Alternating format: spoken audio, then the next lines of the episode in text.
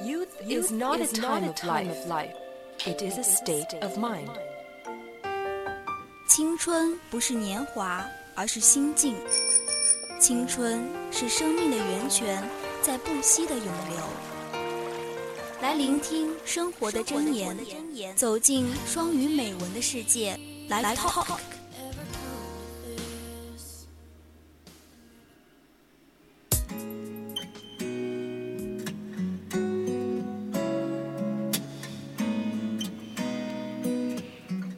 welcome to Life Talk，请欣赏第一篇美文《The Best Nourishment of Life》生命最好的养料。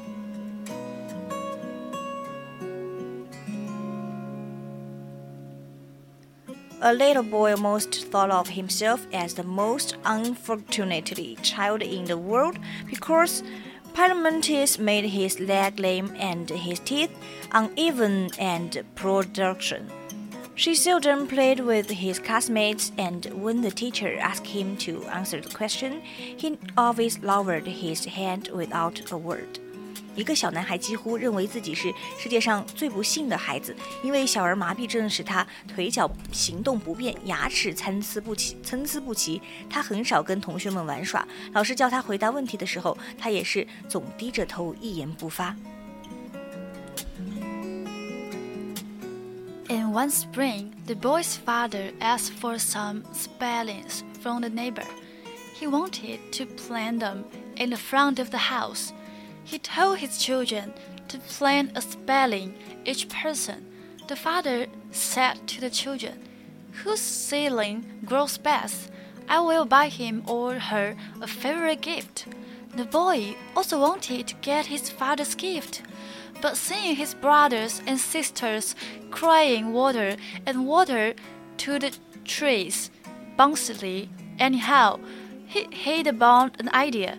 He hoped the tree he planted would die soon, so watering it once or twice, he never attended to it. 一年春天，小男孩的父亲从邻居家讨了一些树苗，他想把它们栽在房前。他叫孩子们每个人都种一棵。 父亲对孩子们说：“谁摘的树苗长得最好，我就给谁买一件最喜欢的礼物。”小男孩也想得到父亲的礼物，但是看到兄弟姐妹们快活地提着水去浇树，不知怎么回事，他萌生了一个想法：他希望自己栽的树苗早日死去。因此，他浇水一两次后，就再也没去照管小树苗了。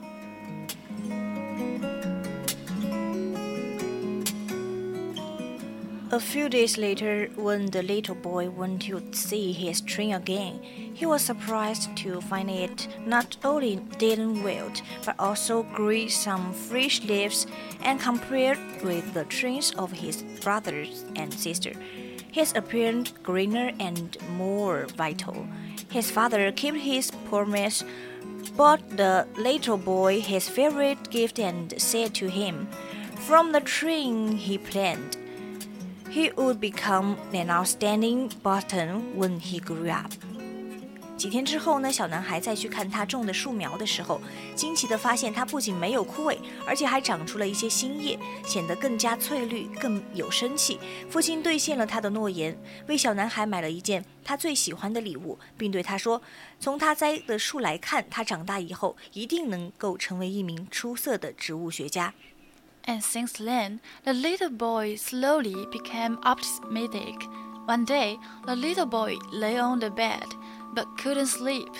Looking at the bright moonlight outside the window, he suddenly recalled what a biology teacher once said plants generally grow at night. Why not go to see the tree? When he came to the courtyard on tiptoe, he found his father was bashing some under his tree while a ladle. All of a sudden, he understood his father has been secretly freezing his small tree. He returned to his room, tears running down his face without resistance. 从那以后，小男孩慢慢变得乐观起来。一天晚上，小男孩躺在床上睡不着觉。望着窗外明亮的月光， 突然想起生物老师说过，植物一般都在晚上生长。那何不去看看自己种的那棵小树呢？他轻手轻脚地来到院子里的时候，却看见父亲正在用勺子在自己栽种的那棵树下泼洒着什么。瞬时，一切他都明白了。原来父亲一直在为自己的树苗偷偷的施肥。他返回房间，止不住的泪流满面。Decades passed, the little boy didn't become a botanist, but he was elected president of the United States. His name was Franklin. 几十年过去了，小男孩并没有成为植物学家，却成为了美国总统。他的名字叫做富兰克林·罗斯福。Love is the best nourishment of life. Even if it is just one ladful of clear water, it can make the tree of life thrive. Maybe that tree is incompetence. Perhaps the tree is so thin and even some withered. But as long as there is nourishment of life, it can flourish and even grow into towering trees. 爱是生命最好的养料，哪怕只是一勺清水，它都能使生命之树茁壮成长。 也许那棵树是那样的不起眼，甚至有些枯萎，但只要有爱的养养育，它就能枝繁叶茂，甚至能长成参天大树。接下来的另外一篇英语美文，以始为终。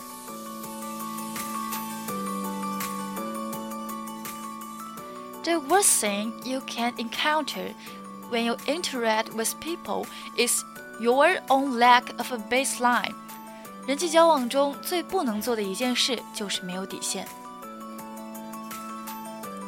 No matter who you are interacting with, be it your family, your friends, or strangers, you should know. 无论你是和亲人、朋友还是和陌生人打交道，你都应该明白。 people often find themselves achieving victories that are empty, success that have come at the expense of things they suddenly realize were far more valuable to them.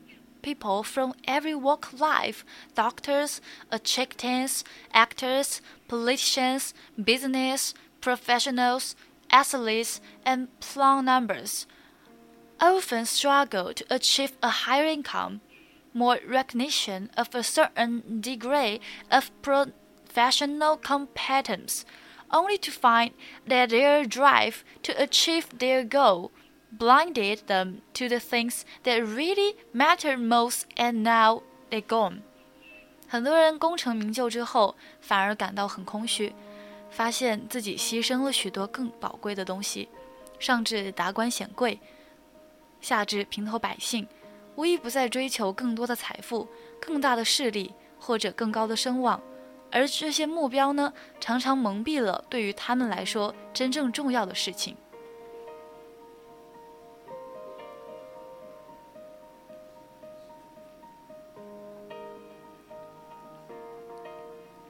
How different our lives are when we really know what is deeply important to us, and keeping that picture in mind we measure ourselves each day to be and to do what really matters most.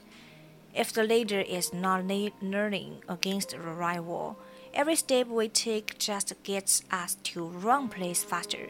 We may be busy, we may be very efficient, but we will also be truly effective only when we begin with the end in mind. 当我们了解生命中最重要的时刻的时候，生活将会不同。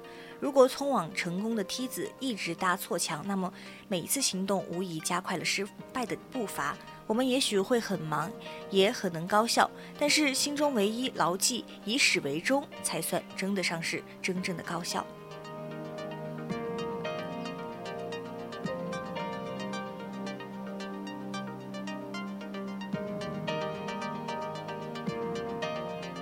现在是北京时间的二十一点五十七分。This is the end of the program. We'll see you next Wednesday. I'm Ling Xue. I'm Janet. See you next Wednesday.